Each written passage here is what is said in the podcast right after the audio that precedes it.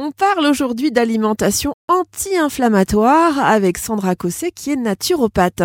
Quand on parle de l'organisme, euh, qu'appelle-t-on inflammation? L'inflammation, ou plutôt la réaction inflammatoire, est un mécanisme naturel du système immunitaire qui va se mettre en place quand l'organisme subit une agression externe. Elle lui permet de se défendre de façon ponctuelle et a pour objectif de reconnaître, détruire et éliminer l'agent pathogène, autrement dit l'agresseur. Sandra, quelle différence y a-t-il entre une inflammation euh, ponctuelle et une inflammation dite chronique? L'inflammation ponctuelle, dite aiguë, dure juste le temps qu'il faut pour se débarrasser de l'agresseur. C'est la mission des globules blancs qui sont toujours prêts à intervenir. Dans la mesure où l'agent pathogène est sous contrôle, le mécanisme inflammatoire s'arrête.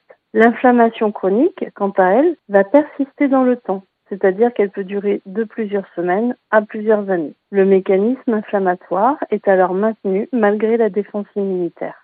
Est-ce que l'équilibre acido-basique ou acide-base euh, joue un rôle dans le phénomène inflammatoire de l'organisme? Et Sandra, est-ce que vous pouvez nous rappeler en quelques mots, bien sûr, ce qu'est euh, l'équilibre acide-base? Alors oui, l'acidité de l'organisme entre en compte dans l'installation de l'inflammation. La toxémie correspond à l'accumulation de toxines produites par le corps lui-même ou bien parce que nous mettons dans notre assiette les excitants, les médicaments, les pollutions diverses, sans oublier le stress.